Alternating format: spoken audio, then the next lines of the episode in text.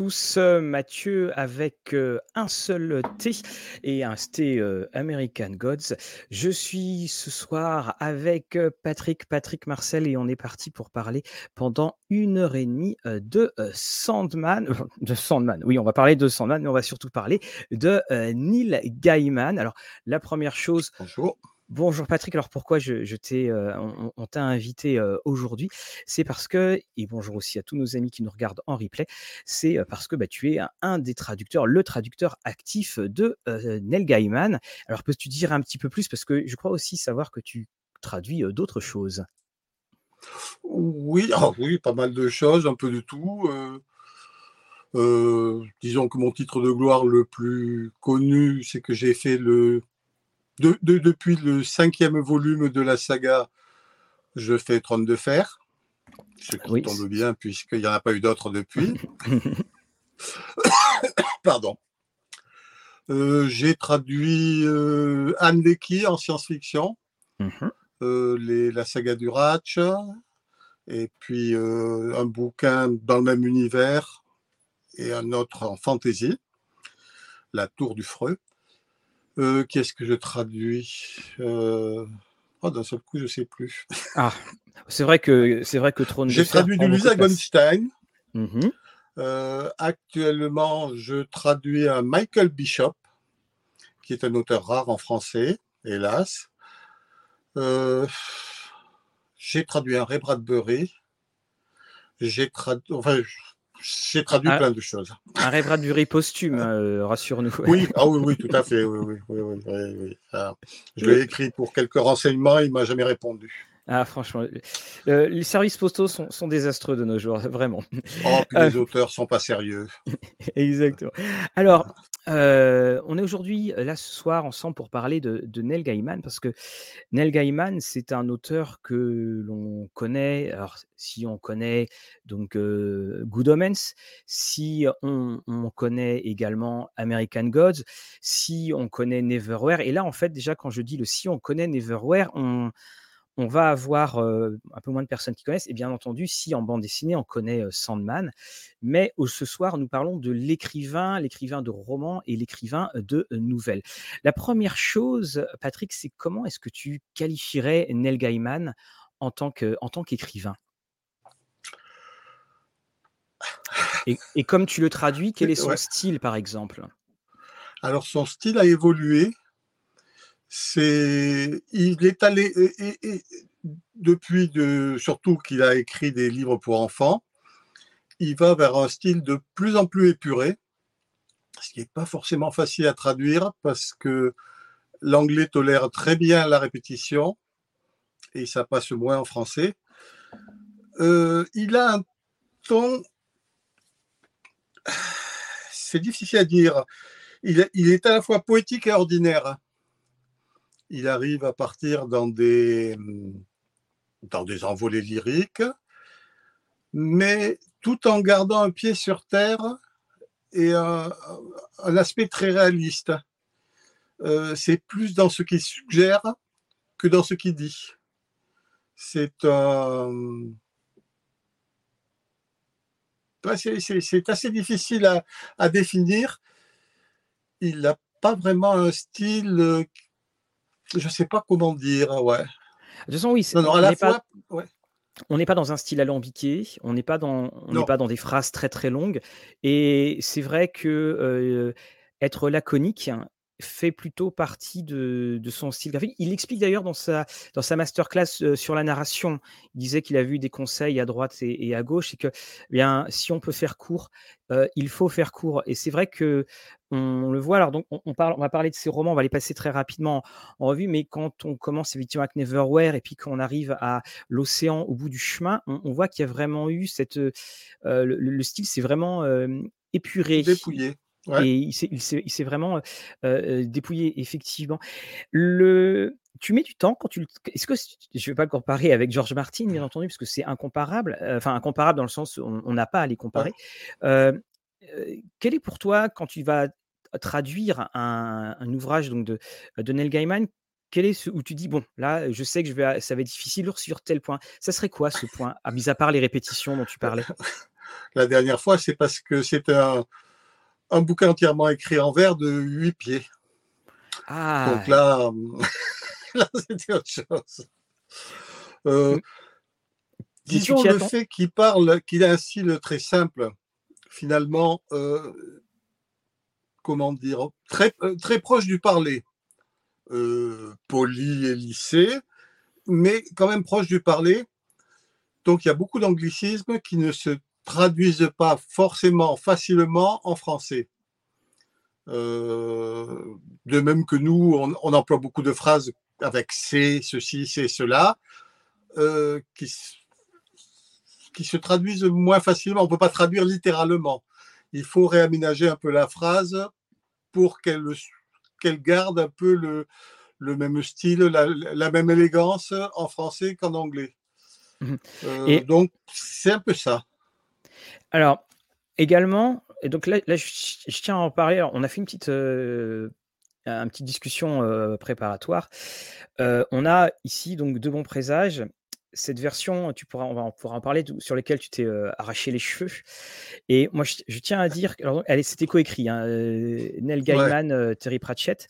je tiens à dire que dans, dans, mes souvenirs de lecture et de découverte de Neil Gaiman, c'est un de mes plus grands souvenirs de lecture parce que pour la première fois, je me suis rendu compte du rôle du traducteur. Et pourquoi? Parce que tu t'en rappelles, je crois qu'on en, avait déjà parlé de toute façon dans nos discussions. il y avait vers, la fin. Il y avait vers la fin une note de bas de page que tu as écrite et qui était euh, et le traducteur baissant les bras ne peut vous dire que et il y avait eu un, jeu de mots.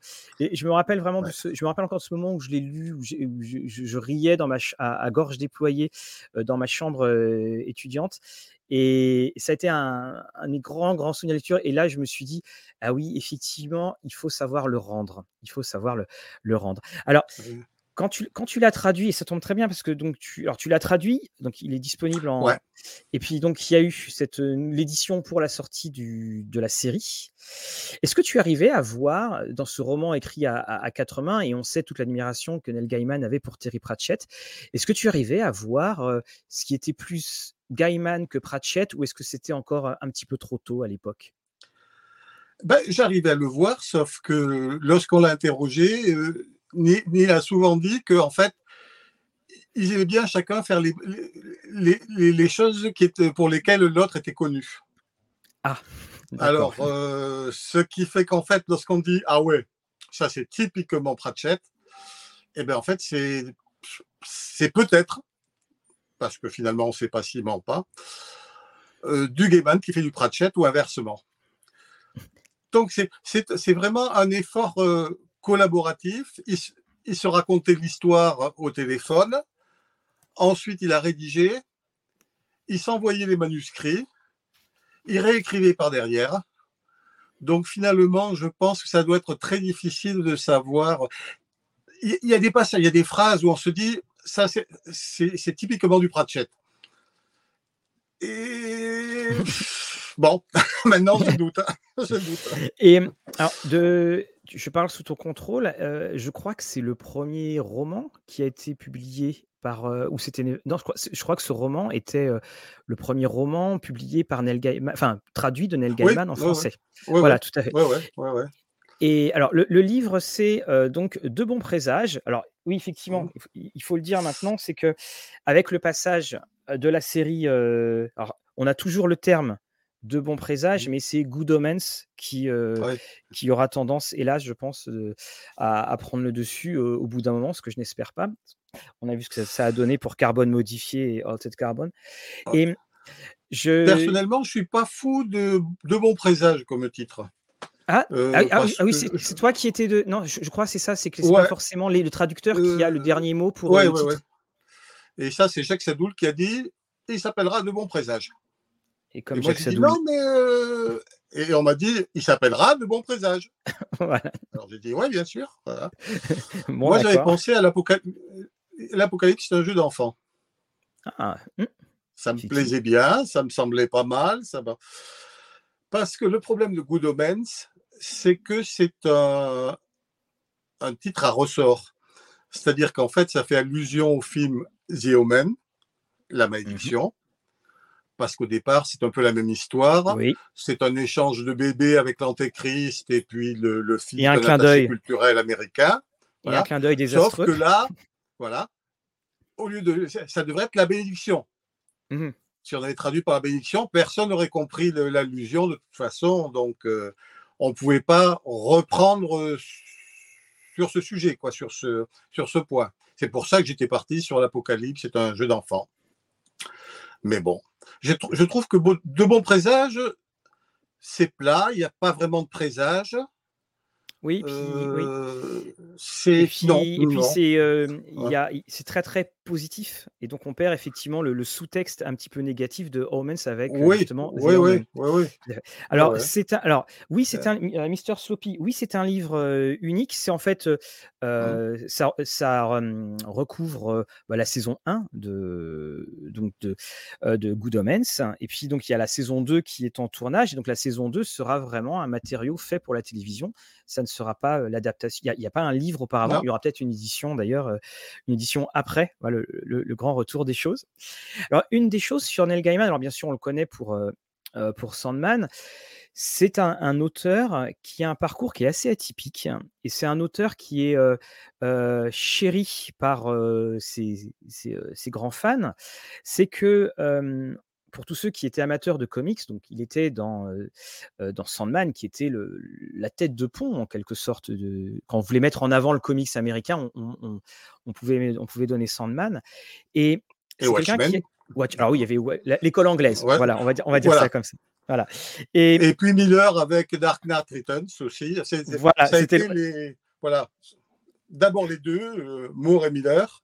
Et ensuite. euh, Oui, parce que voilà, Gaiman, c'est 75 numéros pour, euh, pour Sandman. Ouais. Et c'est. Et en fait, quand il se met à, hum, à quitter donc la bande dessinée, il va arriver petit à petit dans, dans le roman. Et ce qui faisait que quand, ils arri- quand on se retrouvait en contact avec euh, un titre de Neil Gaiman et qu'on connaissait Sandman, on avait quelque part l'impression euh, de, euh, allez, avec un petit peu de fierté mal placée, de, connaître un, que c'est un ami en fait, qu'on euh, qu'on le connaissait, parce que on avait une époque où on disait de Neil Gaiman euh, que c'était un, auteur, euh, l'auteur le plus célèbre dont vous n'avez jamais entendu parler, ou lui-même disait qu'il était un auteur binaire, à savoir que quand on lui posait la, quand on posait la question est-ce que vous connaissez Neil Gaiman, la réponse était soit je ne connais pas, soit j'adore. Et hum, comment est-ce que toi, parce que dans ta, perception, tu as perçu justement l'évolution de Neil Gaiman? Est-ce qu'elle est à peu près celle que je peux décrire ou toi tu as vu d'autres choses, d'autres présages? Oui, c'est à peu près ça. C'est-à-dire que au départ, moi, je l'ai connu. C'était un fan. Il a commencé à faire des bandes dessinées. Euh, je me souviens que lorsqu'il nous a appris qu'il allait faire une série Black Orchid, euh, l'orchidée noire, on a tous dit Ah ouais, c'est vachement bien. J'avais lu l'histoire de Tony Zuniga euh, de la première série. euh, c'est bon.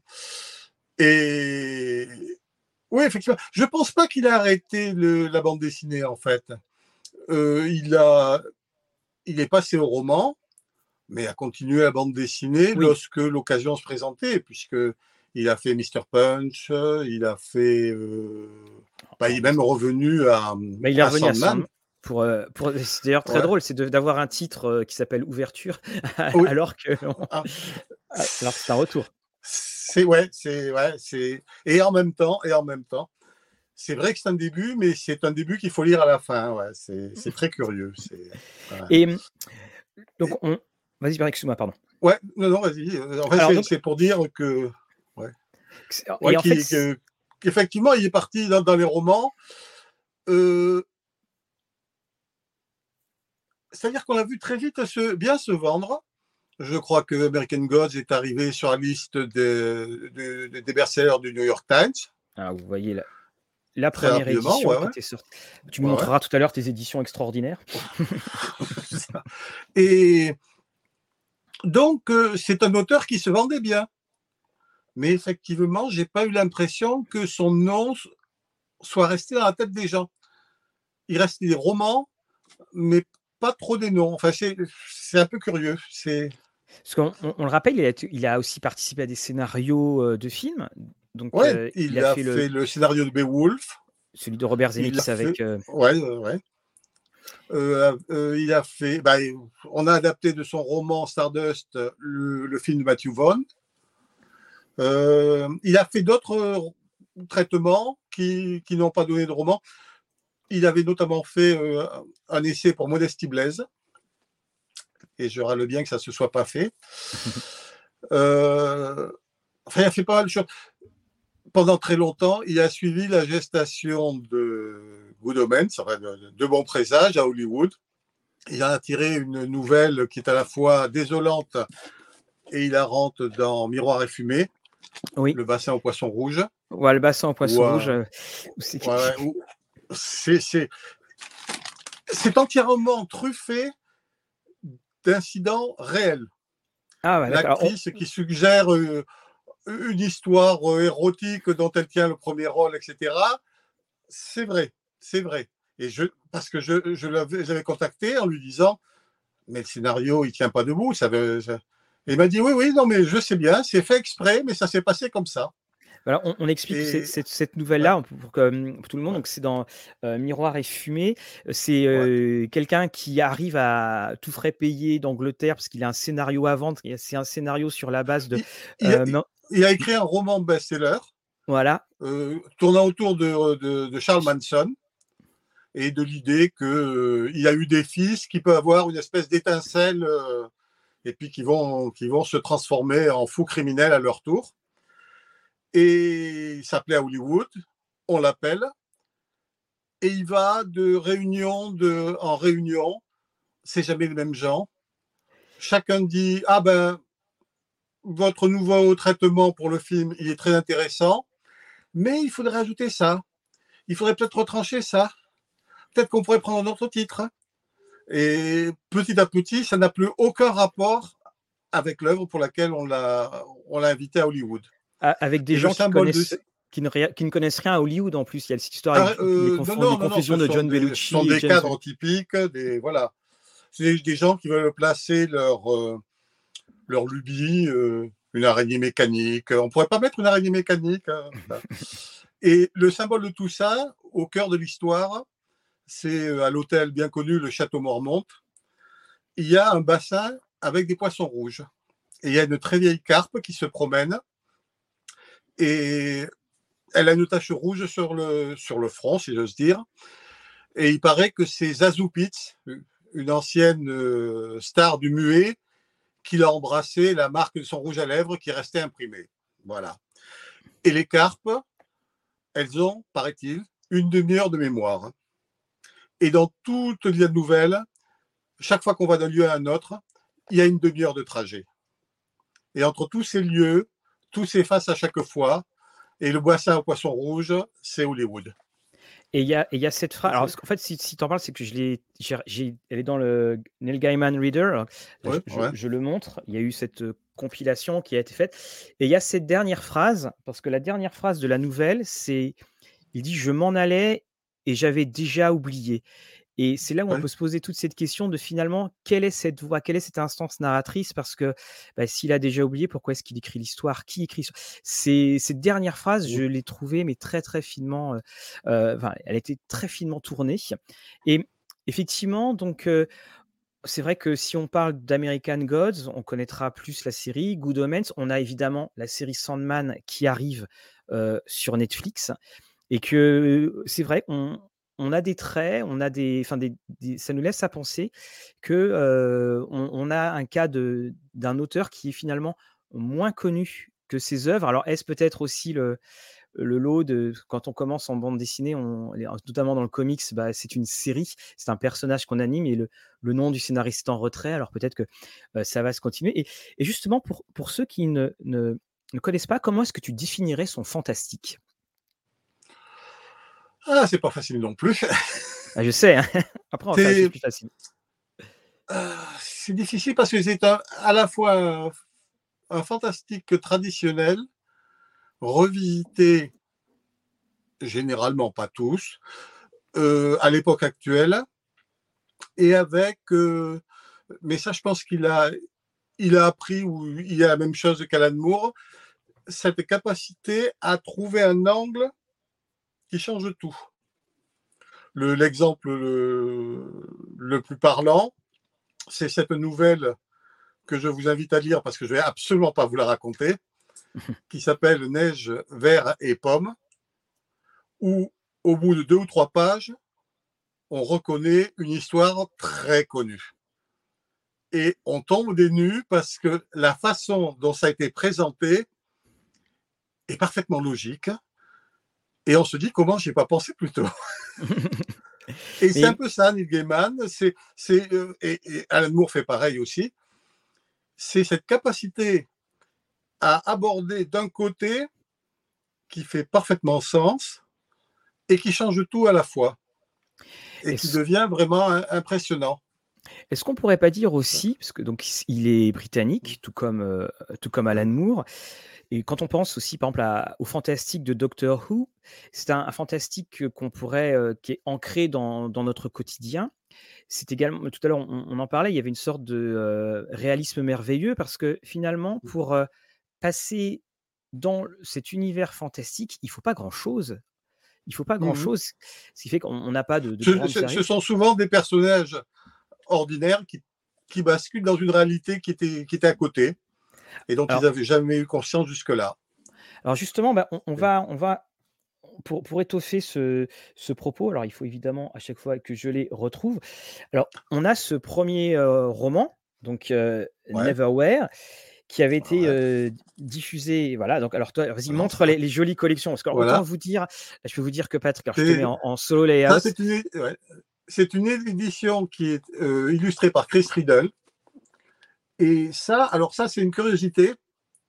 C'est une édition qui a été euh, sortie en poche exprès et qui a été illustrée par Robert McGuinness, qui est un des très grands de la couverture de paperback américaine. Et hum, il, est connu notamment pour ses couvertures américaines de Modesty Blaise, justement. On en parlait tout à l'heure de Modesty Blaise. Et, ben, et on lui a demandé de faire euh, quatre des romans de Neil Gaiman sous une apparence de livre de poche des années 70. Et il a tout fait, le dessin, le style. Ils ont cherché un, slogan, une accroche comme à l'époque. Ils ont fait pareil pour le titre, ils ont cherché euh, une police de caractère qui soit dans, dans l'esprit. Et, et, voilà. Et petit détail, Robert McGuinness avait 92 ans à l'époque. Il est toujours Apparemment, il tenait encore bien son pinceau. Oui. Alors là, là c'était la première édition donc, qui, qui, parlait beaucoup parce que c'était la couverture était de, Dave McKean. Et évidemment, Dave McKean, c'était son comparse pour les couvertures de, de Sandman quand on parle justement. Et qui a fait le générique de Neverwhere. Oui, aussi, oui. parce que Neverwhere avait été une, une, série télé au départ. Une série télé par la BBC, bon, voilà, qui marque mmh. un peu son. Bon, il y avait un problème de budget, puis un problème de, euh, d'effets spéciaux, mais tout était dedans, c'était comme du théâtre. Mmh. alors, je voudrais qu'on, passe quelques-uns de ces romans et justement qu'à chaque fois, tu nous donnes un, petit résumé justement de. Parce qu'on on le dit toujours, dans, dans l'œuvre de Stephen King, on a une communauté qui est perturbée par un élément qui arrive. Dans les œuvres de Gaiman, nous avons quelqu'un dont la vie est tout à fait normale et elle va retrouver généralement une communauté. Alors, peux-tu rapidement nous parler donc de, Neverwhere, de l'histoire? Neverwhere, c'est typiquement ce cas-là. Euh, c'est Richard Mayhew, un jeune cadre plus ou moins dynamique, dont l'avenir semble bien partir. Il a une fiancée qui est une jeune femme très ambitieuse, qui est en train d'œuvrer pour qu'il avance euh, dans la compagnie où il est. Et un soir où elle doit rencontrer son patron pour lui présenter et justement avancer les, affaires de Richard, une SDF semble sortir d'un mur et tombe sur le trottoir à leurs pieds. Alors Richard, en plus, il voit qu'elle saigne. Il, dit qu'il faut l'amener à l'hôpital. Ça, sa fiancée est tout à fait scandalisée euh, parce que d'abord le patron attend, c'est pas le moment. Donc euh, Richard n'en fait qu'à sa tête. Il la ramène chez elle parce que la jeune fille lui dit non, pas à l'hôpital, pas à l'hôpital. Il la soigne durant le week-end, week-end durant lequel il est visité par des gens très bizarres qui cherchent la jeune fille et au quasiment en disant qu'elle n'est pas là. Et euh, la jeune fille l'envoie chercher de l'aide très bizarrement dans une rue qui ne connaissait pas de, de Sceaux, où il rencontre un personnage euh, étrange qui s'appelle le marquis de Carabas, et qui part avec la jeune fille, qui porte le nom de Porte. Et jusque-là, ça va. Ensuite, le week-end est terminé. Richard reprend son boulot et il n'arrive pas à voir le métro ni un taxi. Et quand il arrive à pied au boulot, il s'aperçoit qu'on est en train de déménager son bureau et que personne ne le voit, que personne ne l'entend. Il est devenu invisible aux gens. Et donc, il comprend que c'est l'influence de Porte. Donc, il faut qu'il la retrouve et qu'il comprenne ce qui s'est passé. Alors, on il va rencontrer la Londres d'en bas, le Londres d'en bas. Alors, il y a, on, quand, on, parle de l'œuvre de Dickens, euh, bon, même si évidemment, euh, A Tale of Two Cities, bon, c'est là, c'est Paris et Londres dans l'œuvre de Dickens, mais là, on a à peu près ça en haut et en bas. On précise que qu'en anglais, la, le, personnage de Porte s'appelle Door. Hein, c'est pour, pour, euh, pour bien voir ça. Alors, ça, c'était effectivement, c'est une des premières. Donc, c'est le roman d'ailleurs qui va le, le mettre en, bah, en, en, lumière. Et donc, on a un autre roman qui s'appelle Stardust. Alors, avant qu'on parle un petit peu de l'histoire, c'est quand même une histoire qui est assez étonnante éditorialement. C'est que Stardust est au début une histoire qui est illustrée par le grand, le très grand Charles Vess. Et c'est est encore un débutant pas très connu. Oui, en plus, c'est ça qui est. On a l'impression que, mais en fait, voilà. Et le roman va être adapté en film. Et donc, comment que peux-tu nous dire justement de cette fois de, du, du héros? Parce qu'on va voir qu'il y a quand même des échos entre les œuvres. C'est exactement pareil. C'est un jeune homme très gentil qui habite dans une petite ville rurale, si j'ose dire, euh, qui s'appelle Wall, mur, et qui est caractérisé par un grand mur qui, qui court tout le long de la ville. Et il est amoureux d'une jeune fille. Et un soir, il lui déclare son amour. Et comme preuve de son amour, il lui propose, voyant une étoile filante, d'aller lui chercher l'étoile filante comme la jeune fille n'a pas grand-chose à faire de, de ce pauvre Tristan, elle, elle lui dit d'accord. Et Tristan y va et il franchit le mur qui est la séparation entre notre monde et le pays des fées. Voilà. Et il va avoir beaucoup d'ennuis, surtout qu'en découvrant l'étoile, il va pas s'apercevoir qu'une étoile qui tombe au pays des fées, c'est pas simplement un caillou. et de... Alors, en... initialement, Mmh, Initialement, c'était paru en, quatre volumes, et puis après, donc il y a eu plusieurs éditions. Il y a eu une édition toujours illustrée. en France, nous avons l'édition donc en, poche.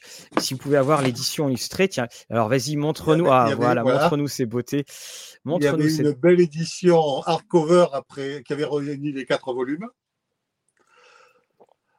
En fait, leur collaboration s'est passée comme souvent chez Neil Gaiman, c'est-à-dire que il a écrit un conte et ensuite, il envoyait les pages à Charles pour qu'il les illustre.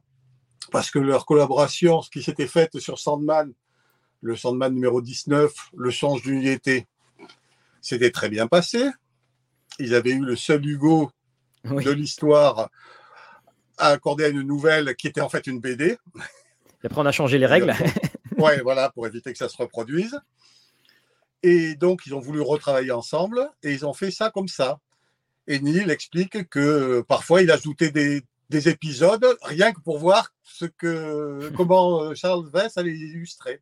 La bataille entre le lion et la licorne, par exemple, ou le, ou le galion qui volait. Euh. Voilà, tout ça, c'est des incidents qu'il a rajoutés pour le plaisir de voir ce que ça allait donner. Bah, le galion qui vole, on ne le voit pas, mais il est en cadre là. il, est, il, est, en cadre. Et, je sais pas. C'est, en plus, c'est, juste un incident. C'est, voilà, on le voit vaguement ici, dans le coin, en haut, à droite, à gauche, pardon. Alors ça, pour euh, tout le forum qui fait du jeu de rôle, c'est des histoires qui sont extraordinaires à, adapter. Alors on signale que le, film est une adaptation qu'on qualifiera euh, de libre du. Euh, ouais, infidèle. Hum, c'est un très sympathique film mais euh, le roman est une espèce de, conte de fées à la fois naïf et infiniment mélancolique. La fin est, un crève-cœur. Et on n'en retrouve aucune trace dans le bouquin, dans le, dans le film, pardon. Alors, on va parler tout à l'heure un petit peu d'un des plus connus, c'est American Gods, qui fonctionne là aussi sur ce même fonctionnement, c'est-à-dire une vie plus ou moins normale, et puis soudainement on apprend qu'on est le fils d'un dieu, ça arrive à tout le monde. Hein. Et pour ce que là tu parlais justement de, de, fin un petit peu douce amère, on a donc son dernier roman, donc on est passé, enfin son dernier roman en date, voilà, l'océan au bout du chemin, qui lui a hum, touche quand même un, ton qui est différent du reste des. On, a la même formule, hein, mais on, a cette touche en plus quand même. Je te, laisse le développer. Ouais, alors l'histoire, c'est un, personnage qui perd un de ses, ses parents, qui se rend à l'enterrement et se retrouve dans le paysage de son enfance et repense à des événements auxquels qu'il avait oubliés depuis. Et lorsqu'il était tout petit, ses parents ont pris une, une babysitter ou une, garde d'enfants. Et il s'est avéré que ce n'était pas une bonne idée du tout. et entre ça et la ferme un peu bizarre, où il y a trois femmes de trois âges différents, là, une très jeune, une d'âge mûr et une vieillarde, euh, il lui est arrivé des choses très bizarres. Et ce qui, ce qui, ce qui fait toute la force de, ce truc, de ce roman, pardon, c'est que euh, on perçoit une, une, inspiration autobiographique tout en, tout en voyant bien que c'est de la fiction. Enfin, il y, a des choses qui, qui, ne peuvent pas se passer. Et, et, même parmi les choses qui pourraient s'être passées, on doute un peu qu'elles soient passées. Mais c'est le, le terreau général qui, doit être fortement autobiographique. À la, à la genèse de l'histoire, euh, Neil a voulu écrire une histoire, une, une, nouvelle, pour raconter à sa nouvelle épouse, euh, Amanda Palmer, euh, ce que c'était que son enfance, hein, ce qu'il avait vécu pendant son enfance. On, précise. Et il a commencé cette nouvelle, et la nouvelle a grandi, et c'est devenu un roman. Et on précise hein, que l'océan au bout du chemin, c'est le titre est la perception d'un enfant, parce qu'il y a justement cette, euh, cette grande mare, voilà. Et en fait, bah, ah, il y a l'océan aussi. Hein, oui. la manière dont c'est amené, c'est que effectivement, c'est la perception d'enfant qui, euh, mmh. voilà, c'est la, la, la, perception d'enfant. Euh, donc alors, on reprécise un petit peu là sur euh, Charles Vess. Oui, c'est bien Charles Vess, un V E 2 S. C'est ouais, je, vais vous faire un, un, rapide partage d'écran pour que vous puissiez le voir. Alors Charles Vess, c'est aussi quelqu'un. Il n'est pas très très connu effectivement en, en France, mais c'est quelqu'un, par exemple, vous allez le retrouver aux éditions Livre de Poche parce que c'est le Livre de Poche a, édité les, les 50 ans de Terre-Mère. et c'est Charles Vess qui a illustré la, le dessin, enfin c'est Charles Vess qui a illustré les dessins. Il a un style qui est étroitement supervisé, pardon, par Ursula Le Guin. Voilà, donc d'ailleurs, voilà ici un des dessins. les histoires correspondent tout à fait à ce que Ursula Le Guin avait en tête. Elle est morte avant l'apparition du bouquin, mais elle avait tout approuvé et elle avait conseillé, etc. Donc, euh, il y a le plaisir aussi de voir quelque part sa vision à elle, en plus de sa vision à lui. Et, donc, alors, et à chaque fois, j'oublie de, rajouter au stream. Voilà, donc vous pouvez voir son style. Euh, c'est un, un, style qui est. Euh, il y a une grande influence qui est celle du dessinateur Arthur Rackham. Et, il, est connu pour avoir cette ligne claire, mais une ligne claire qui va vous prendre 3 mètres sur la, feuille. il, a des formes euh, très belles. Il dessine la nature comme, euh, voilà, comme pas deux. C'est un style qui est très romantique. Là, vous voyez euh, la marche, la marche des fées. Et si vous l'aimez beaucoup, eh bien, vous avez plusieurs livres comme donc The Art of Charles Vess. C'est un dessinateur qui a dessiné un petit peu sur Spider-Man surtout pour qu'on puisse voir son style plutôt que vraiment pour le scénario. Mais c'est voilà, il a ce style unique et vous le voyez ici, une autre, une autre collaboration avec, avec Neil Gaiman. Mmh. Et... Il a fait plusieurs romans pour, pour enfants qui malheureusement ne sont pas traduits. Par exemple, celui-ci, qui est absolument superbe. ce qui est. en fait, Neil avait écrit un poème pour la naissance de la fille de, de certains amis. Et voyant ça, les gens ont dit, tu devrais en faire un bouquin. Et donc, il a demandé à Charles Vest de l'illustrer, ce qu'il a fait. Et le résultat n'est pas vilain. Ah oui. Ah.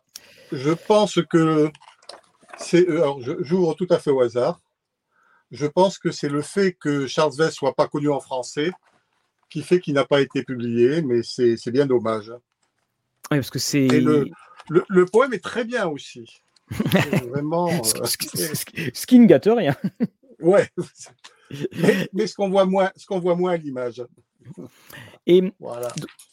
Alors, Neil Gaiman, donc on l'a vu. Alors, je retire mon, le stream. Euh, Neil Gaiman aussi, on l'a vu, c'est un novelliste. Et euh, mais où est-ce que vous mettez tous ces livres? C'est surnaturel. Euh, où est-ce que tu les mets tous tes livres? Dans les Neil Gaiman. Parce que longtemps, il a voulu être écrivain de science-fiction. Ah non, je, non, je crois qu'il parle de tes livres. Je crois qu'il ah parle de tes livres physiques. Où est-ce que tu les mets, tous tes livres? Ah, ah, non, il vaut mieux pas savoir. c'est souvent la réponse à donner. Donc tu disais sur, euh, sur Neil Gaiman qui a voulu être écrivain de science-fiction. Oui, c'était un fan de science-fiction. C'est toujours un fan de science-fiction. Il a voulu écrire la science-fiction, mais autant il en a écrit, il, écrit des nouvelles de science-fiction, mais apparemment, euh, en roman, euh, c'est pas, pas sa veine. Il s'est pas senti euh, l'inspiration pour, pour faire des romans de science-fiction. Donc, il fait plutôt des romans de fantasy, de fantastique, et, je m'en plains pas plus que ça. Effectivement. Mais dans ses recueils de nouvelles, il y a beaucoup de nouvelles de science-fiction. Alors, il y a dans un de ces recueils de nouvelles, donc c'est le premier, je vous montre cette édition-là, mais bien sûr, elle est en française, c'est donc euh, euh, Miroir, Miroir, et fumée. Alors, Miroir et fumée, il faut expliquer, c'est une expression hein, quand on dit euh, It's smoke and mirrors, ça veut dire que quelqu'un vous raconte une histoire, It's smoke and mirrors, ça veut dire qu'on ne sait pas où on va. C'est par allusion aux, magiciens de scène. Tous leurs trucs se résument à des histoires de, de miroir et de fumée. Voilà, euh, c'est le truc, tous les trucs de tous les tours de magiciens de scène, ça, se résume à des histoires de miroirs de fumée. C'est une illusion, effectivement. Et cette nouvelle-là, enfin ce recueil de nouvelles, c'est, je pense, enfin, et on en parlait, donc on était assez d'accord dessus, c'est euh, l'excellente porte d'entrée pour l'univers de Neil Gaiman parce que on y parle de Michael Moorcock, on y parle de. Mmh. ils je crois que c'est dans, cette, dans ce recueil où les gens. Du roi Arthur, de Galade? Du, roi Arthur. Parce qu'on a quand même cette histoire du roi Arthur, vous, de Galade, où vous avez une, brave dame qui achète, sans le savoir, dans, à Oxfam, euh, qui achète euh, le Graal. Et, donc, elle va avoir. Et qu'il met sur sa cheminée parce que ça fait très joli. Voilà. Et vous allez avoir Galade qui va arriver et qui va le vouloir. Elle ne veut pas parce qu'elle l'aime bien. Et donc Galad va faire de nombreuses quêtes. Et, et la chute en plus, parce qu'à un moment, il va lui redonner le Graal. La chute, et là aussi, est, assez excellente. On a également euh, Innsmouth, mais c'est Innsmouth qui n'est pas, en, qui n'est pas donc, euh, aux États-Unis, donc ce n'est pas une allusion euh, à Lovecraft. On mmh. a dedans une, une très grande intertextualité. Et, et c'est peut-être aussi un des éléments qui définit Neil Gaiman, c'est que il, quand il se met dans le domaine littéraire, il ouvre des portes vers d'autres auteurs et d'autres univers. Et il mélange aussi, par exemple, l'histoire d'Innsmouth, euh, c'est Innsmouth avec deux personnages qui sont euh, typiquement, enfin, qui, sont essentiellement le duo comique Peter Cook et Dudley Moore, qui sont pas du tout connus en France, à part pour ceux qui ont vu dans le temps, euh, comment ça s'appelait? Bedazzled, avec Raquel Welch, où elle joue le désir. Et euh, c'est le seul film où Moore, on le connaît, c'est lui qui était dans Arthur, c'est lui qui était dans Ten de Blake Edwards. Euh, Peter Cook, on l'a vu dans divers films, mais il n'est pas connu ici comme il a été connu en Angleterre. Et ils avaient un duo comme ça de deux types qui avait des dialogues euh, absurdes. Euh, et les deux types qu'on voit dans l'histoire d'Innsmouth, là, c'est Peter et, et Dud. Et d'ailleurs, il se moque aussi du, style de Lovecraft en, parlant de la fameuse lune, gibbeuse, en disant voilà, la, lune, euh, est, gibbeuse. Et il y a toutes ces portes. Alors, alors donc, euh, on a Angel Cole qui nous dit dans Miroir et fumée, la nouvelle du chat est redoutable. Alors, je me rappelle plus du nom. Le chat noir. Le chat noir. C'est le, le, chat qu'il recueille, un chat noir. Ils ont, il est, très blessé et ils ont beau le soigner, il va pas mieux.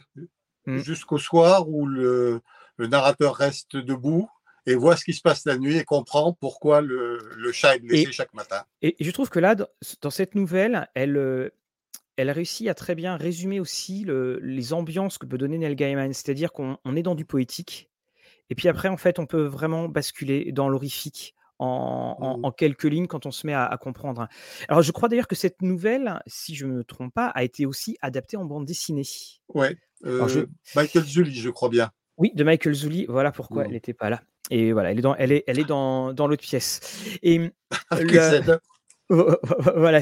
On a également donc euh, Gandulf, qui est le Gandulf de Greg, qui dit bonsoir tout le monde. J'ai connu Neil Gaiman avec Sandman. Le livre audio sur Audible, à ce jour, j'ai dû l'écouter euh, trois fois tellement l'ambiance est folle. Alors peut-être justement c'est l'occasion pour Patrick de, de, le montrer. Alors il faut savoir que ouais. Audible a donc ah, signé. Ça, c'est le, premier qui est sorti en Angleterre. Alors, on précise que euh, la version Audible.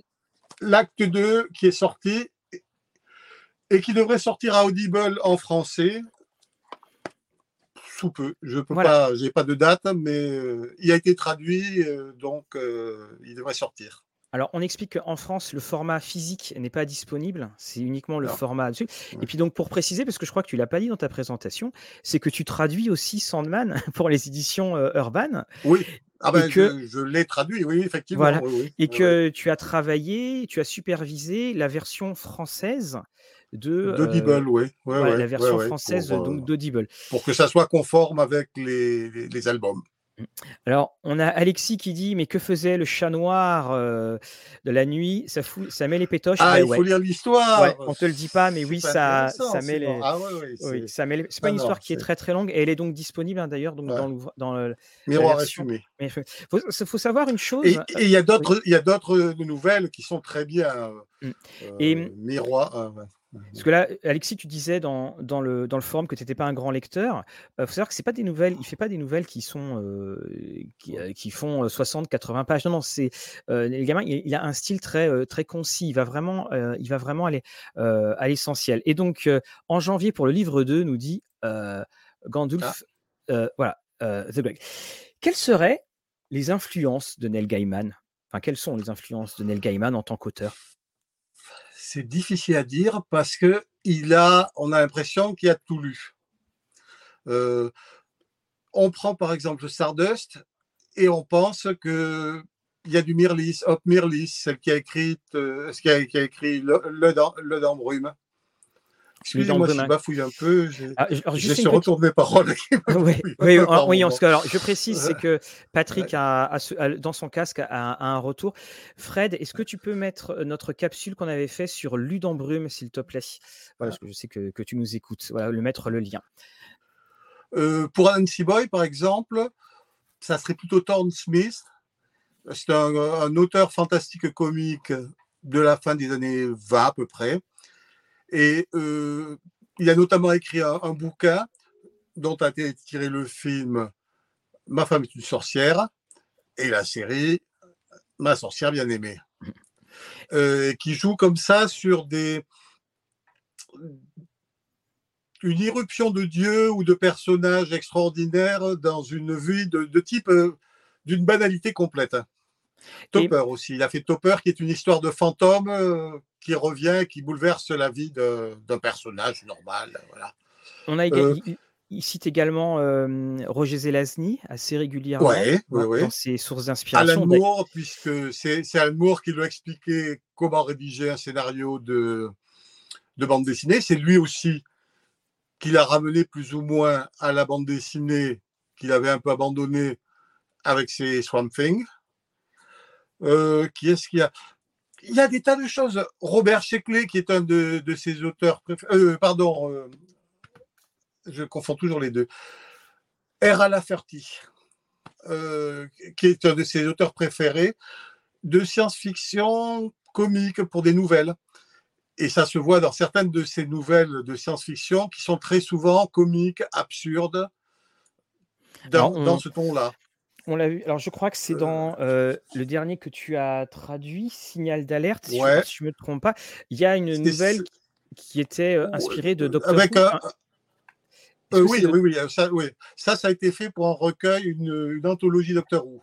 Voilà, et dedans, justement, on voit l'humour, tout l'humour qu'il peut, qu'il peut placer dedans. Bah, il a écrit un épisode d'ailleurs. Voilà, tout à fait. Ah oui, et puis quel épisode. Alors, son point commun. Voilà, donc Julien dit son point commun avec Alan Moore, c'est de mélanger culture pop et mythologie classique. Oui, euh, un peu de tout, mais, mais, mais c'est certain, oui, il est très intéressé par la mythologie, euh, que ce soit la mythologie classique ou la mythologie nordique. Voilà. Il a, utilisé plusieurs fois. Alors, je crois que c'est toi aussi qui l'avais, c'est toi qui l'avais traduit aussi celui-là. Hein. Ouais, ouais, ouais, c'était euh, bah, en, anglais, en français. Et je traduis actuellement l'adaptation en BD par euh, Craig Russell et divers dessinateurs. Donc on va reparler de Craig Russell.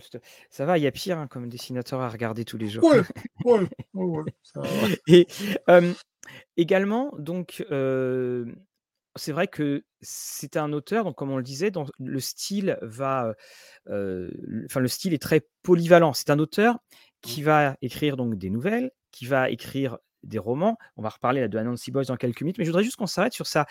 Il a aussi en ce moment une, production de livres pour enfants, ce qui est quand même très très rare. Mmh. C'est que c'est quand même la personne qui est capable d'écrire l'épisode du diner avec le Corinthien et puis qui va nous écrire un livre pour enfants.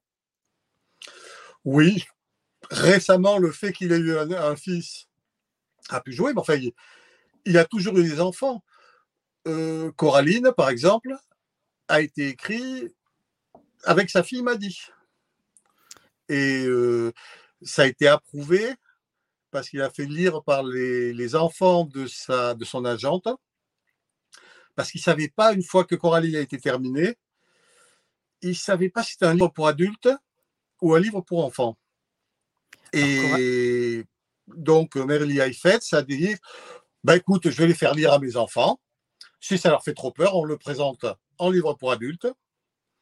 Sinon, ben, on le sort en livre pour enfants. Alors, Coraline, on, précise. Pardon, vas-y, excuse-moi, vas-y, continue. Hein? Et, donc, elle, elle, leur a lu le livre. Les filles ont dit qu'elle était enchantée. Et le, bouquin est donc sorti euh, en, livre euh, pour enfants. Et en fait, des années plus tard, la fille de Mary Heifetz s'est confiée à Neil Gaiman. J'étais absolument terrifié, mais je voulais absolument connaître la suite. Donc j'ai et, et alors, pour ce qui est de Coraline, on, peut dire c'est qu'en fait le titre Coraline est issu en fait d'une d'une erreur. D'une coquille, ouais. C'était une coquille parce, parce que ça, alors attends, je te remets en, en, solo, voilà. Voilà, donc le, le, Coraline, et qui, qui, est un, qui, est un, livre pour enfants, mais qui n'épargne, qui, n'épargne, qui n'épargne rien de ce qu'on peut vivre et de la réalité. Et, mmh, c'est quelque chose qui est assez fort. Et il y a des choses assez traumatisantes finalement pour un enfant. Euh, c'est une, euh, une petite fille qui découvre d'autres parents, notamment une autre mère, qui est terrifiante qui lui accorde l'attention que ses vrais parents ne lui accordent pas, mais qui a l'air d'avoir des intentions plus que douteuses à son égard. Le fait qu'elle ait des boutons cousus sur les paupières euh, laisse entendre que ça n'est peut-être pas une fréquentation très saine. Hein, vous voyez ici. donc, euh, voilà. Il y a eu une adaptation par Henry Selick qui était superbe. Henry Selick, hein, qui est le réalisateur de, de du le, cauchemar de, de Monsieur Jack. Et, Nightmare Before Christmas. Et de bien d'autres films euh, qui sont un des, des, grands animateurs en, en, animation image par image, enfin stop motion. Et c'est ça qui est intéressant parce que dans ces livres pour enfants, alors il y a aussi donc en adaptation, vous avez ici donc l'étrange vie. Non, c'est vie, c'est ça de Nobody Owens. Je sais plus en. Euh, je sais, je sais, je sais pas. Oui, oui, oui, oui, je pense. Oui, oui. Et on a donc ce petit euh, euh, Nobody Owens dont, dont, les parents sont assassinés. et qui va en fait trouver refuge dans un cimetière. Et ce sont les fantômes de ce cimetière qui vont le, qui vont l'élever. Et on reconnaîtra quand même que lorsqu'il, quand on est dans ce genre de littérature, on a une littérature qui parle d'enfants, mais qui s'adresse quand même essentiellement à des adultes, hein, parce qu'il y a des choses qui sont assez, assez fortes. Et moi, ce que j'aime beaucoup dans, ces, dans cet enfant, c'est finalement c'est le surnaturel et c'est ce qui devrait être effrayant qui viennent au secours de, notre brave Nobody Wins. Puis il va y avoir plein de choses à, à voir. Et puis évidemment, il va se passer encore plein de choses. il est clair que c'est une adaptation, en fait, dans un cimetière, du livre de la jungle. Nobody Owens, c'est Mowgli. Il n'est pas recueilli par la jungle, il est recueilli par un cimetière. Et les, histoires reprennent les différentes histoires de, de Kipling il y a l'épisode des Bandarlogs, il y a l'épisode de la, de la croix du Raja.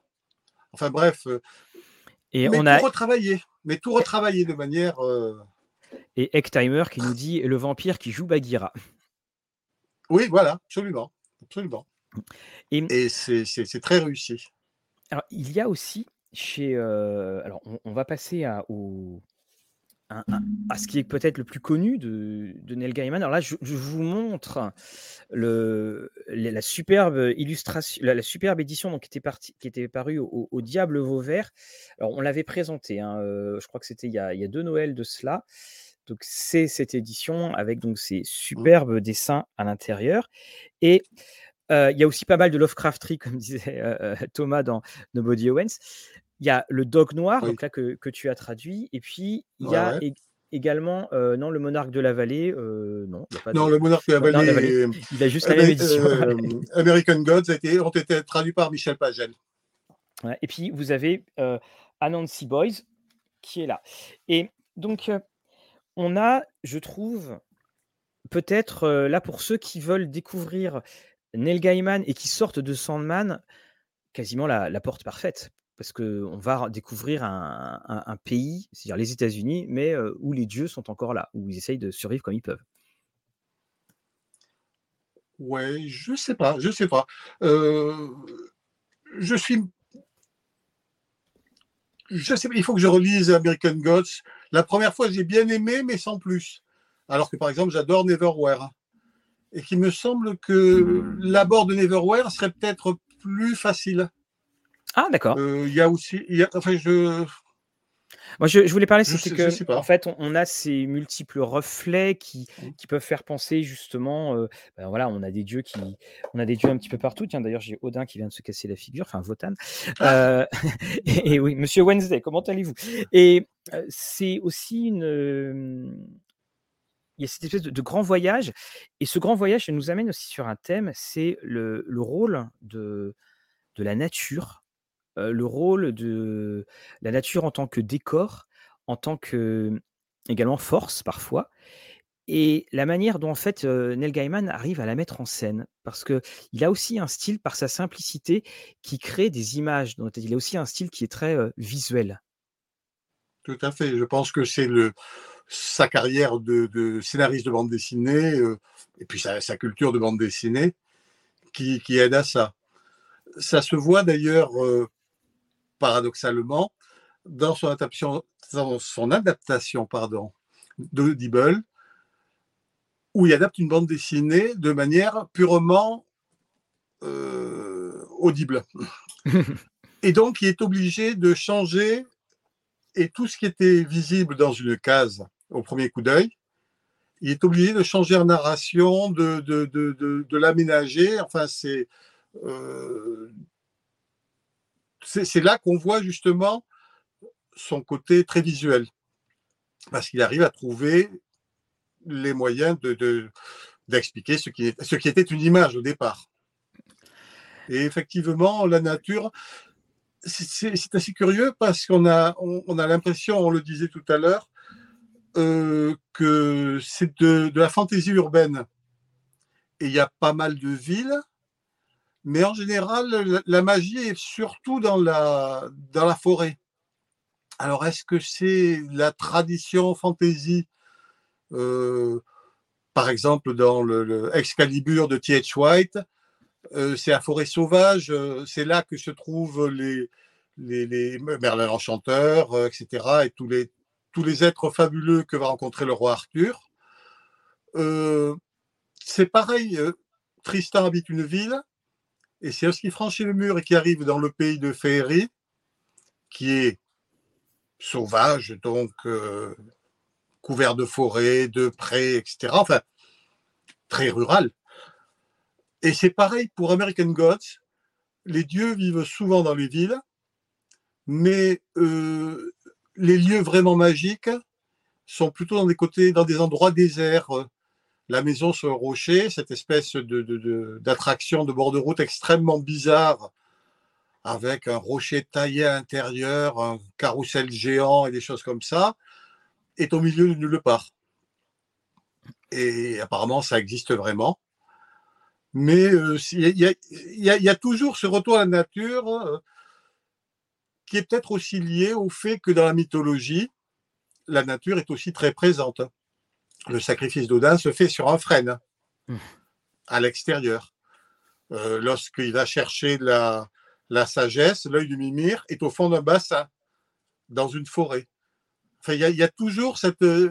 toute la magie se trouve toujours à l'intérieur de la nature. Et c'est pour ça qu'il faudra vraiment trouver un autre terme que fantasy urbain. Alors on disait contemporain. Ah oui, non, non, non. C'est un raccourci parce que ça, ça marche pour Neverwhere, qui, qui hmm. est essentiellement de la fantasy urbaine, effectivement. Mais pour la plupart de ces autres, euh, c'est un raccourci qui ne va pas.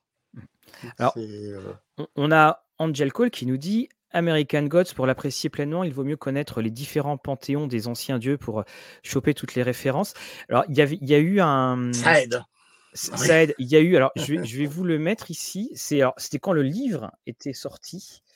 Euh, il y avait eu un, document qui s'appelait Only the Gods Are Real et je crois qu'il existe. Voilà, il, il existe euh, encore. Alors faites attention, il peut y avoir des spoilers, mais ah voilà. Mais vous avez ici, donc je vous le mets en, lien, vous pouvez cliquer dessus après. C'est quelqu'un qui avait référencé dans le livre, alors attention, je dis bien dans le livre, hein, je ne dis pas dans la série télé, qui avait référencé tous les dieux. Et c'est vrai qu'à l'époque, euh, bah, quand Tchernobog, euh, on n'était pas beaucoup à savoir qui c'était quand même au, début. Et en même temps, c'est pas très important. On comprend que c'est un dieu russe. Alors effectivement, mais surtout maintenant, on va, on va googler, on regarde Tchernobog, on s'aperçoit que c'est le dieu dans la nuit sur le mancheur de Fantasia.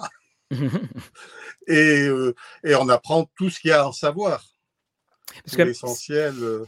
C'est là aussi ce, que, ce, qui, frappait. Euh, lorsqu'on lisait du, du, du Gaiman, quand American Gods va, va sortir, notamment, il y a toute cette culture, culture dont on avait déjà eu quand même un très bel aperçu dans, dans les 75 épisodes de Sandman, mais on était quand même dans une époque pré-Internet ou balbutiement d'Internet. Donc il était difficile de, trouver, euh, enfin si on n'avait pas l'information, si on n'avait pas le livre qui parlait de cela, il était difficile d'obtenir des informations. Euh, on, peut parler de l'empereur Norton, qui est une des, euh, un des personnages de, euh, de Neil Gaiman dans, dans Sandman. Et je, te laisse en parler parce qu'il vaut quand même son, son pesant d'or. Et c'est quelqu'un qui a bah, vraiment existé? C'est un personnage historique. Hein. C'est un marchand, Joshua Norton, qui a mis toute sa fortune pour euh, spéculer sur le riz. Et en fait, sa spéculation a très mal tourné et a été ruinée. Il a disparu. Et quand il est revenu, tout le monde a pensé qu'il était devenu fou il portait une espèce de d'uniforme élimé, un haut de forme avec une plume de pan, et euh, il se prétendait l'empereur Norton Ier, empereur des États-Unis et protecteur du Mexique. Euh, ça a été un personnage euh, excentrique de San Francisco, qui n'en manquait pas. Et ce qu'il y a de, fabuleux, c'est que les, habitants de San Francisco l'ont adopté en quelque sorte. Il battait sa monnaie, enfin, il, imprimait des billets qu'il vendait aux touristes pour faire de, l'argent, mais avec euh, laquelle il payait aussi les repas au restaurant. Et comme il n'en abusait pas, les restaurateurs prenaient son argent. Il a eu aussi, il entretenait aussi une euh, correspondance fournie avec les grands chefs d'État du monde qui ne lui répondaient pas. Mais euh, il leur donnait des conseils qui n'étaient pas si bêtes que ça. Il a suggéré qu'on construise un pont entre Auckland et San Francisco parce que ça serait plus pratique pour les faire venir les marchandises. Tout le monde s'est fichu de lui parce que c'était vraiment un cinglé. Et maintenant que le pont est construit, ben, euh, bon, on considère que oui, finalement, c'était pas totalement. Euh, et, lorsqu'il est mort, la moitié de la vie a, suivi son service funéraire et l'a accompagné jusqu'au cimetière. Et ce qui était aussi très touchant, c'était qu'à un moment, ses vêtements étaient tellement élimés que les, les, commerçants s'étaient euh, cotisés pour lui offrir un, nouveau costume. Et euh, voilà, c'est une histoire qui est, voilà, qui est, touchante, qui est et, Il y a cette anecdote formidable qui est, qui est rappelée dans, dans Sandman d'ailleurs, d'un mauvais coucheur qui un jour euh, l'a assigné en justice pour usurpation de titre. il n'était pas empereur, donc, donc il est passé en jugement. Et le, jugement du juge a été que dans la carrière des gens qui se prétendent chef d'État, président, roi, empereur, dictateur, c'était sans doute un des moins nocifs. Donc il ne voyait aucune raison de l'inculper et il l'a relaxé sous les applaudissements généraux. Voilà, c'est voilà, une superbe histoire. Et alors, donc cette ah histoire-là, on, le précise, c'est dans Sandman. C'est alors, on fera une émission d'ailleurs sur Sandman euh, euh, plus tard.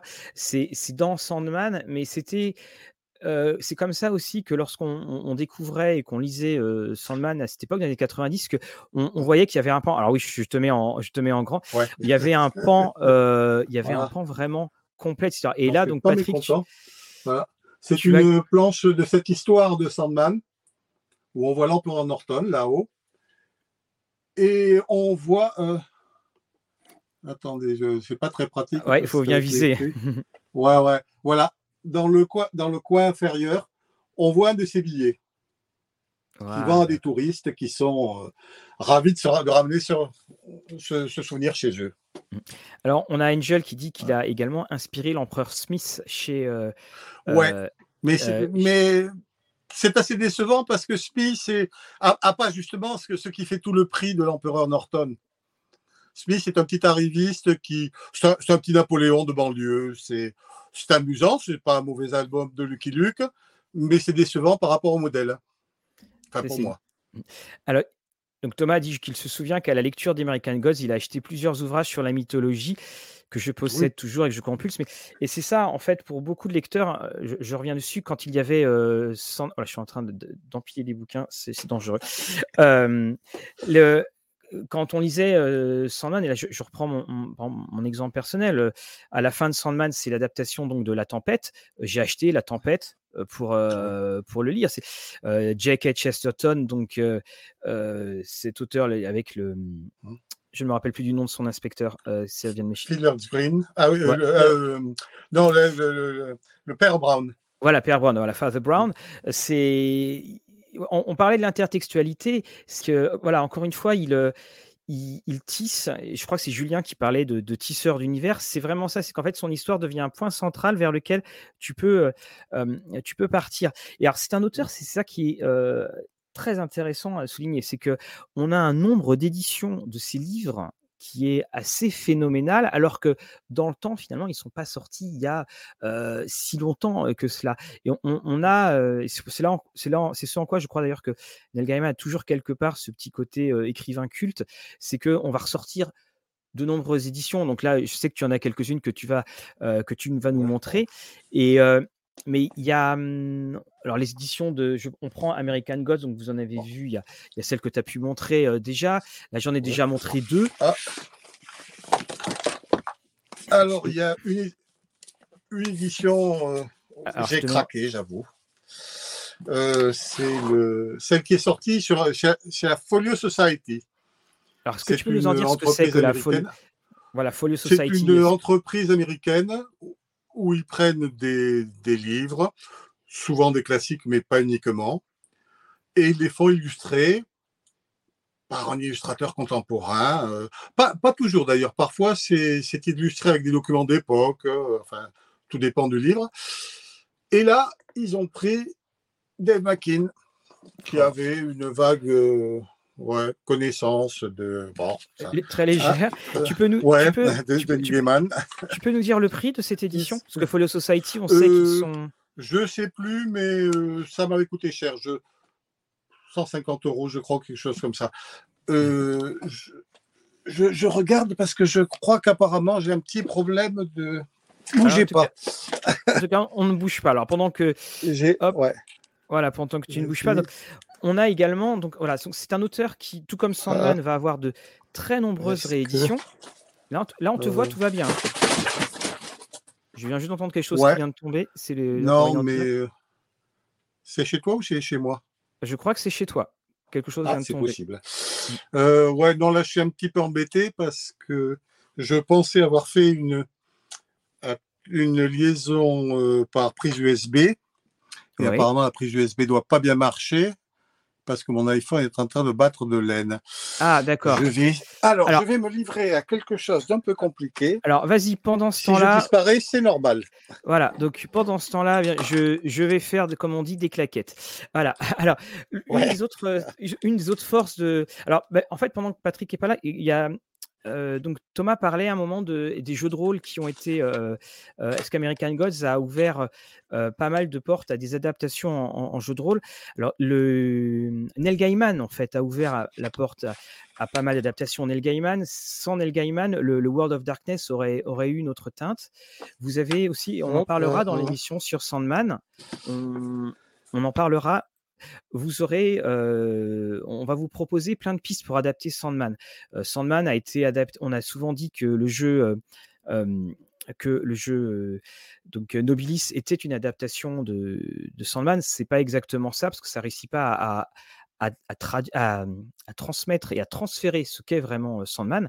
Et puis vous avez aussi donc tout ce qui sera donc City of Mist où finalement on se retrouve avec Neil Gaiman dans une sorte de d'omni fantastique parce que le fantastique de Neil Gaiman, c'est un fantastique. Alors, je coupe le micro de, de Patrick en attendant. Ouais, Euh, en tout cas, ta vidéo vient de revenir. Donc, euh, dès que tu te ouais rassois, je- j'ai je- je- rallumé la lumière. voilà, je te, je te Vous voulez reprends. pas savoir ce que je fais dans le noir Et le... Ah, bah c'est bon, là, tu, tu reviens nous voir.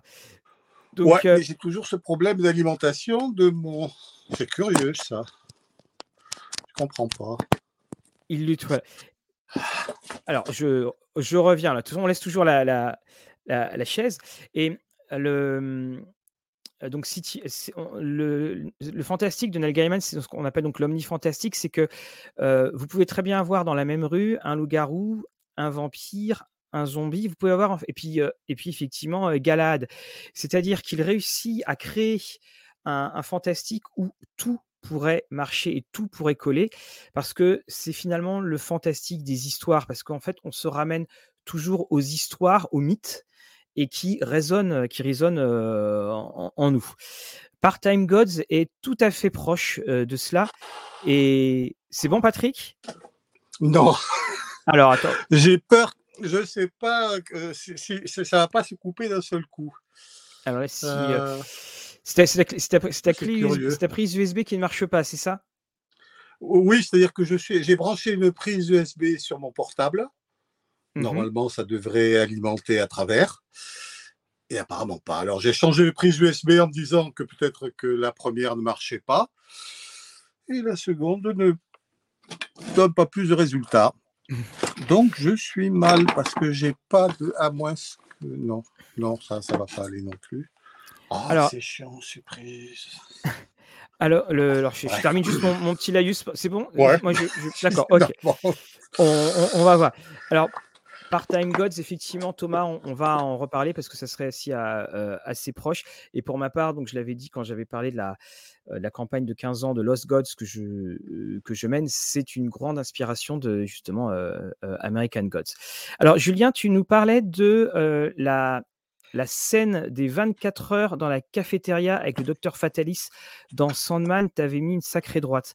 Alors, est-ce que tu parles de la scène avec le docteur voilà, Docteur D, hein, oui, c'est, tu parles de la scène du, euh, du Dr. par, par exemple, le Docteur D, Heu, bah, là aussi, on se retrouve avec une allusion avec John Dee qui était à l'époque Mmh. considéré comme, un cet étrange occultiste qui a d'ailleurs eu quelque chose d'horrible parce qu'à l'époque, on lui a volé sa bibliothèque, donc on imagine aisément le le choc que ça heu, que ça a pu Quelle faire horreur! et oui, c'est ça, hein, ça et ça, en fait, on a effectivement, tout Neil Gaiman dedans. C'est qu'on va avoir aussi ce mélange de personnages aussi bien réels que de, personnages fictifs et qui vont pouvoir se se mélanger avec ces échos et comme je disais, il a il en appelle en fait au mythe des histoires et c'est ça qui qui fait que ça résonne, parfaitement. Je me permets de Bien sûr. l'intervention. Est-ce que tu peux me transférer là normalement je attends, bah, attends. Je vais un peu les PM. Est-ce que tu pourrais me transférer dans la discussion sur mon iPod? Alors, Et on va tenter. et couper et couper l'iPhone. Alors attends, je attention mesdames et messieurs, Ah heu, c'est alors sans je t'ajoute, il faut juste que tu mettes ta vidéo et je vais te retirer après. Il Faut que tu te mettes Heu, ta normalement je elle y est. Elle y est alors pas? faut faut attendre que ça arrive. Comme on dit, ce sont les inconvénients du du direct, Du direct, voilà. Alors en tout cas, en horreur. attendant donc que ta vidéo, heu, apparaisse, que là je te vois pas en vidéo. Tu es sûr que tu as mis ta Tu me vois vidéo, pas? Ouais. PM? Alors PM ah ah non, excuse-moi, bien sûr que oui. Ah oui. Oui, je te vois, Ah attends. Oui, j'attends, je te retire. Alors attention, hop et je te retire, hop Ah, je t'ajoute. ah, Voilà. ah ouais. Bon, Voilà, alors il faut juste que tu voilà, que tu redresses parce que sinon on est Voilà. voilà, vous avez vu, on on est sauf. Le Alors problème étant que j'avais euh, un système bien arrangé avec euh, mon iPhone et que là, je suis obligé de faire ça à la main, comme les pionniers. Et j'éteins mon iPhone tant que j'y suis, comme ça, il risquera pas d'y avoir d'inter- voilà, alors on a on a ah oui, alors Ouais, mais on on a en revanche le son ouais, qui est, qui, le notre, on a de voilà. nouveau le même problème de son. Alors attends, je te je te retire du studio, heu, voilà, ou tu te retires du Ah, voilà, bah, je je te retire du studio. Voilà, hop et donc là même avec le. Ouais, ouais, ouais, ouais. Ça bon, bah, ça ça fait rien, on va il nous reste une vingtaine de minutes, je pense qu'on réussira à à survivre. Alors on a Skip Reaper of Soul qui nous dit: «Hello Royce TV, heureux de participer à ce live sur un des meilleurs auteurs de cette génération. J'ai nommé Neil Gaiman». Bah, d'ailleurs justement dans le chat, quel est le livre, quel est l'ouvrage, qu'est qu'est-ce qui vous a marqué chez, heu, Neil Gaiman? Qu'est-ce qui a fait que que vous aimez, heu heu, Neil Gaiman? Et après on va parler justement pendant que vous répondez d'une particularité de cet auteur, c'est que c'est un auteur où on a de fort nombreuses adaptations de ses nouvelles en bande dessinée. Et on a par exemple, heu, ici oui, comme dit, heu, Mister Soapy Patrick, on a connu pire, hein, oui, peux on a par exemple ici donc un des grands classiques, heu, Murder Mysteries, je ne sais plus comment il était traduit en, en français. Donc c'est un meurtre au un meurtre au paradis, il y a un ange qui est, qui est assassiné et vous avez Nobody Owens qui est alors attends, je je coupe ton micro en attendant. Vous avez Nobody Owens. Les œuvres de Neil Gaiman sont adaptées en bande dessinée et on a même parfois donc alors American Gods l'est aussi. On a donc de la prose qui devient de la bande dessinée. On arrive à lire de la prose, mais sachant en plus que Neil Gaiman ne donne quasiment aucune indication scénaristique. C'est-à-dire que ce sont les auteurs qui vont adapter leur bande dessinée à, qui qui vont adapter donc la nouvelle sous ce format de bande dessinée. Alors, bah, Sébastien, tu nous dis: «Je suis passé complètement à travers, j'ai presque honte». Bah, il faut avoir de il y a y a pas de honte à avoir, hein, de toute façon. Voilà, alors Patrick, où en es-tu?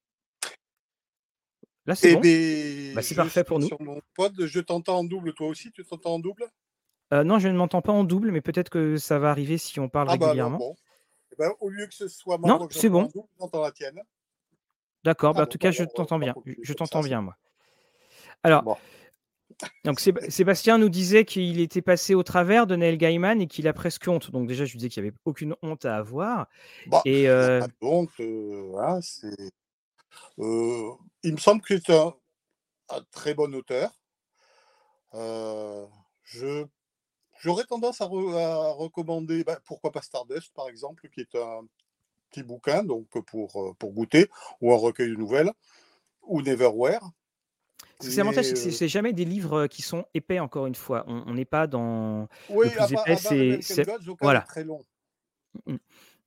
Là, vous voyez, je je vous montre les vous voyez les les les versions poche les versions poche, alors elles sont disponibles chez J'ai lu.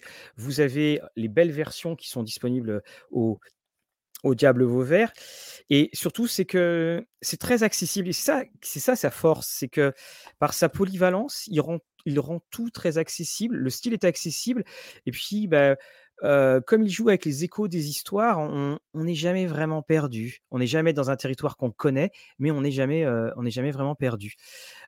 Alors, nous avons Mister Soapy qui dit que c'est pas ah peut-être que tu veux rebondir dessus, Patrick? Non, c'est juste que je disais qu'on n'est jamais perdu, mais en même temps, on n'est jamais vraiment où on pensait être. Oui, c'est ça ce que je disais, on est dans un territoire oui. il y a des échos, mais heu, les échos sont parfois trompeurs. On s'en va en disant: «Ah, je vois où je suis» et en fait, heu, on se retrouve ailleurs. Mmh. C'est ce que disait d'ailleurs Neil Gaiman. Il disait que l'avantage du début, c'est qu'on sait toujours où on est. Ça me ça me ça me refait penser à cette citation donc heu, effectivement, on a vu ça.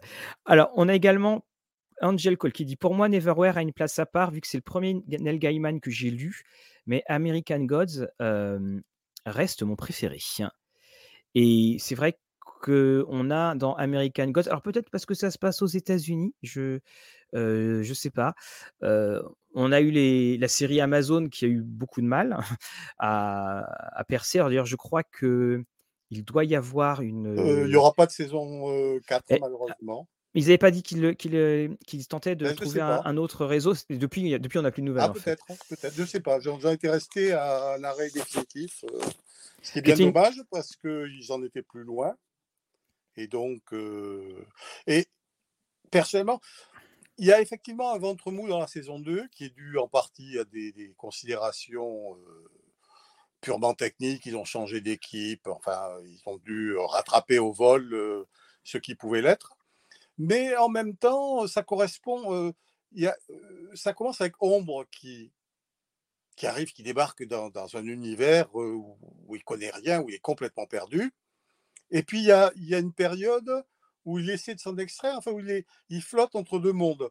Effectivement, c'est ce qui correspond un peu pour l'instant à un ventre mou de la série, mais en même temps, ça me semble, obligatoire parce qu'il veut pas changer d'opinion, il peut pas basculer d'un Mmh. seul coup et il me semble que la saison 3 rattrapait bien les affaires et que c'était assez intéressant, heu, on reprenait Oui. bien, il se passait des choses, pour ceux qui aiment bien qu'il se passe des choses. Ouais, tout à fait. Heu, non, j'ai regretté parce que pour moi, il avec une saison de plus, il pouvait conclure l'adaptation et ça aurait été bien.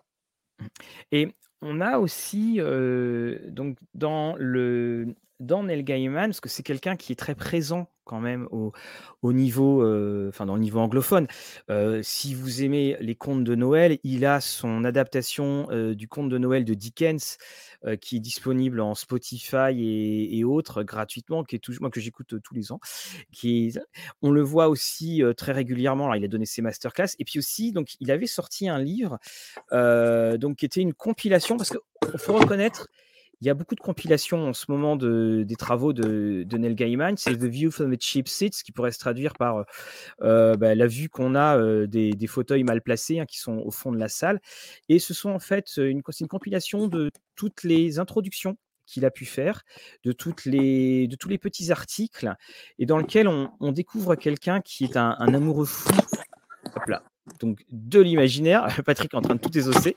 Non, non, ne regardez pas l'homme derrière le rideau. Voilà et on on retrouve justement un, heu, beh, on parlait de l'intertextualité, on parlait de de des ouvertures. C'est assez extraordinaire parce que lui aussi, ce qui est intéressant, c'est de voir la manière dont il parle de de sa rencontre avec le fantastique et c'est toujours aussi très touchant parce qu'il commençait journaliste, il allait faire les, heu, les 1res, les 1res interviews et on on peut voir donc tout le début que ça a été jusqu'à, bah, effectivement quand on le lit puis que, mmh, c'est, heu, le monsieur derrière American Gods ou, heu, ou, Good Omens. Et il y a aussi beaucoup de de choses intéressantes, sur lui-même, sur les gens qu'il a rencontrés et qu'il a connus, comment il a rencontré Terry Pratchett, par exemple. Ce qui est tout à fait intéressant. L'histoire de la tournée qu'ils ont faite de dédicaces pour De Bons Présages, ça a été apparemment homérique. Et on, trouve aussi, c'est ce rôle qui, rappelle plusieurs fois dans ces, dans ces articles, c'est ce rôle de passeur. C'est-à-dire qu'il y, a des tas de critiques de bouquins, il y a des tas de, de d'articles plus généraux dans lesquels il cite des, des, livres qui l'ont influencé, des livres ou des auteurs. Et c'est intéressant parce qu'il y a des choses. Il parle d'un bouquin de John Jakes, qui s'appelle euh, John Jakes, je crois, qui s'appelle Votan, qui a, à ma connaissance jamais été traduit en français, et qui est un, bouquin qui. C'est un de ces bouquins qui joue avec. Euh, euh, comment dire la, les événements historiques et les événements mythiques. C'est-à-dire que ce, on suit les aventures d'un marchand et en les suivant, on s'aperçoit que ce qui lui arrive, c'est ce qui donnera plus tard naissance à des légendes sur les exploits de certains dieux.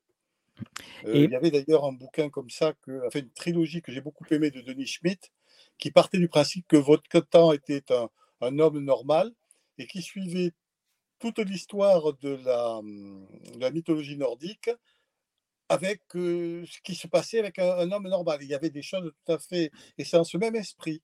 C'est l'esprit de, de, prendre ce qu'on connaît de la mythologie et de trouver un chemin pour expliquer comment ça a pu se passer réellement. Et c'est le genre de choses qui, qui fascine Neil Gaiman. Et, et c'est un auteur qui, qui a l'air très intéressant. Je l'ai trouvé, mais je n'ai pas encore lu le. Ah. Mais il y, a des, il, y a des, il, y a des tonnes de, il y a des tonnes de suggestions comme ça. Euh, c'est, il parlait de. Il a fait une, une introduction pour euh, Le brume de, de Help Euh, il a fait enfin, beaucoup d'introductions justement de livres qui pour lui étaient fondamentaux pour aider à les faire connaître. Et ça, c'est intéressant parce que justement, c'est ce rôle de passeur euh, qui joue aussi un rôle dans, dans l'écriture de ces, mmh, de ces livres, parce que ces livres sont influencés par ses lectures. Il reprend certains aspects de ce qu'il a lu et il en fait sa propre chose. Il en fait autre chose. Il, y met son, son, point de vue personnel. Et c'est intéressant quand on connaît les deux. Euh, c'est intéressant généralement aussi quand on connaît que, ce que dit Neil, mais, euh, mais le, ce qui est intéressant, justement, c'est comparer.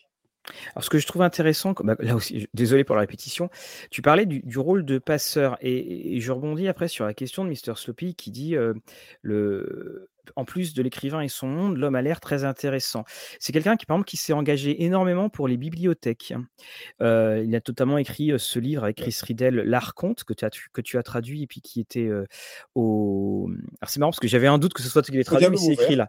Voilà, mais j'avais un doute sur ce toi qui l'ait traduit, puis bon, c'est mmh écrit traduction de Patrick Marcel, donc c'est bon, c'est bien toi. Et sur L'Arconte, et c'est aussi quelqu'un qui s'est parce que tu traduis aussi George Martin, c'est quelqu'un qui a, qui a été très un, grand défenseur de George Martin quant au retard que George Martin avait sur donc son œuvre. Il a dit le fameux, alors je suis désolé, bon il est tard mais ce sera bon. George Martin n'est pas votre PUTE. Et j'ai trouvé ça très intéressant parce que soudainement aussi, il remettait la, place de l'écrivain par rapport à son par rapport à son public. Et c'est vrai que lorsqu'une œuvre, pour pas faire trop de déconstructivisme de bas étage, quand une œuvre part, elle n'appartient plus à, son auteur. Mais il y a quand même aussi, ça ne veut pas dire pour autant que l'auteur est redevable de quelque chose à son public, hein, parce que à la base, c'est l'auteur qui offre. Et j'ai trouvé ça très intéressant dans justement. Alors peut-être qu'il voulait aussi s'excuser du fait qu'il était très en retard sur Sandman et sur les autres choses dans le passé. Mais ça, c'est un point qu'on entend. Enfin, en, fait, c'est assez. Et puis dernièrement aussi, il a pris position sur le, les, les émois que le casting de Sandman a pu provoquer auprès de personnes qui n'avaient visiblement jamais lu la bande dessinée. Qu'est-ce que toi tu, tu en penses de cela? Qu'est-ce que ce dans, son de l'homme au-delà de. Pardon. De, l'homme, en fait, enfin de ah l'écrivain, mais de l'homme, dans, sa, dans son rapport à l'art. Oui, oui, il, il, est, il est bien. c'est quelqu'un de bien, je pense. C'est, Euh, il s'est aussi engagé pour les réfugiés. Il a, il, a, il a visité les camps de réfugiés, il a eu une action pour, euh, pour, pour ça notamment. Il en parle un peu justement à la fin de View from a Jeep Seat. C'est non, c'est quelqu'un qui, bah, qui vit sur Terre et qui s'intéresse aux problèmes quotidiens, qui, qui, qui fait ce qu'il peut à son niveau pour, pour aider à améliorer les choses. Oui, on sait. Ce qui est, ce qui est, ce qui est le, tout ce qu'on peut espérer faire. Quoi. Oui, tout à fait. C'est ça. alors, il va y avoir en, bande dessinée, donc chez Urbans, euh, l'intégrale de, enfin, l'équivalent de l'absolu donc de, Death. Et dedans, à l'époque, donc Death euh, étant euh, le, le, tu les as traduits comment le terme endless? Je me rappelle plus. Les infinis. Les infinis. Donc les, euh, les, les, qui est une des infinis de la mort et qui avait fait, il, avait scénarisé une petite histoire sur comment utiliser les préservatifs parce qu'on était en, en, plein ah bah dans, la, dans les ah ravages du sida. Et c'est aussi un, un, un, auteur qui alors, est assez présent sur les réseaux sociaux et le, qui met des photos extraordinaires de l'endroit où il vit. Alors, il vit, il passe sa vie entre la Nouvelle-Zélande et, et l'Écosse, donc l'île de Skye, et on a des photos de ciel extraordinaires. Et quand tout à l'heure on parlait de, du rôle de la nature, on, lui aussi en fait ne vit pas dans les dans un secteur urbain. Il n'est pas dans, il a vu, il a vécu dans dans le Minnesota à un, moment, mais c'était pas quelqu'un en fait qui était dans, dans cette structure urbaine. Et on retrouve encore une fois ses présences. Et c'est ce qui fait. En fait, moi là, je parle vraiment en tant que fan. quand je me rouvre du Neil Gaiman, j'ai l'impression de me de me retrouver dans un univers. Et ça, c'est là où il réussit, qui a été fait pour moi c'est alors l'autre voisin va penser exactement la même chose hein, et de toute façon c'est le rapport mmh. qu'on a et, c'est là où je trouve qu'il qu'il a réussi beaucoup même si c'est pas effectivement l'écrivain qui sera le, le, plus connu mais c'est quelqu'un qui arrive à, parler à toute une génération de personnes qui ont été bercées dans un, dans un certain fantastique, que ce soit les comics ou autres.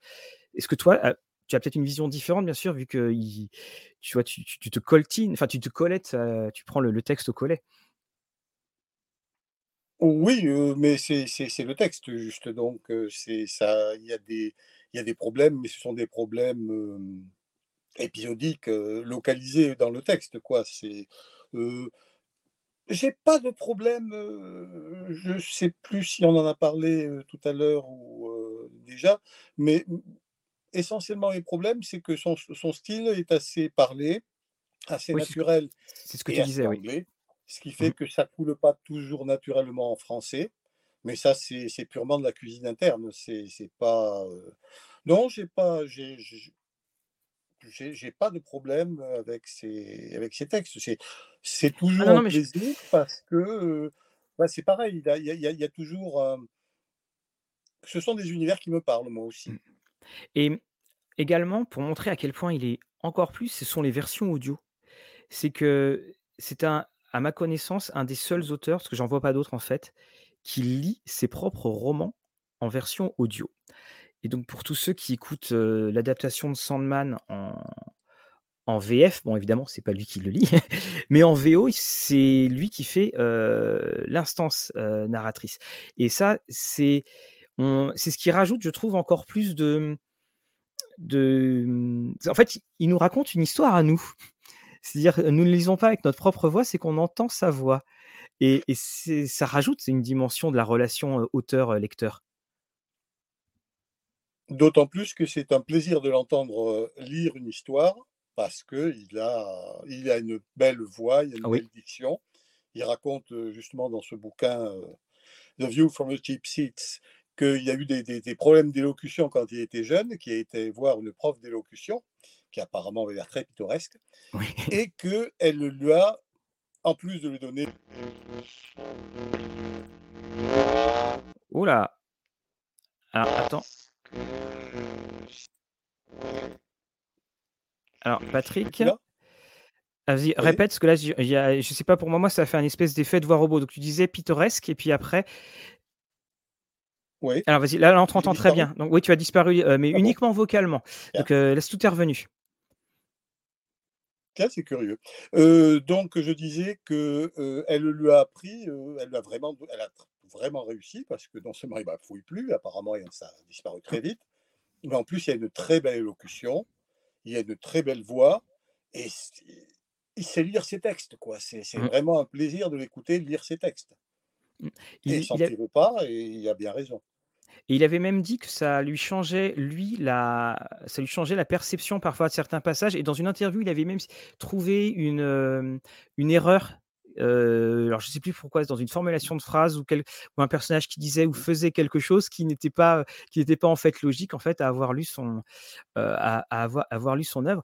Donc, on, a affaire. Est-ce que tu penses toi à un écrivain qui est aussi polyvalent en ce moment, à notre époque euh, attends, redis-moi. Est-ce que, tu, est que tu arrives à penser à un écrivain qui soit aussi polyvalent, à savoir, euh, on disait, euh, film, production de télé, voix audio Pendant un temps, Clive Barker menaçait de l'être, mais mmh, ça s'est un peu arrêté en chemin. non, c'est pas pareil, mais il y, avait Cocteau pendant un temps qui était partout. Oui. non, a priori, il y a beaucoup actuellement d'auteurs qui, qui font plusieurs choses, mais autant que lui, non, parce qu'il y a une, curiosité, il y a cette culture BD au départ, qui, qui font qu'il est dans des domaines, le cinéma, le théâtre, le, ça encore, ça, quand on est écrivain normal, si j'ose dire, ce sont des domaines qu'on peut, auxquels on peut accéder. La bande dessinée, c'est autre chose. Il y, a, un côté un peu cénacle. Lui, il a commencé là-dedans, donc il, possède aussi cette, cette polyvalence. Mmh. plus le fait qu'il y a une curiosité, on lui propose des choses, ça l'intéresse, ça l'amuse, il ne connaît pas, il essaie et il y va.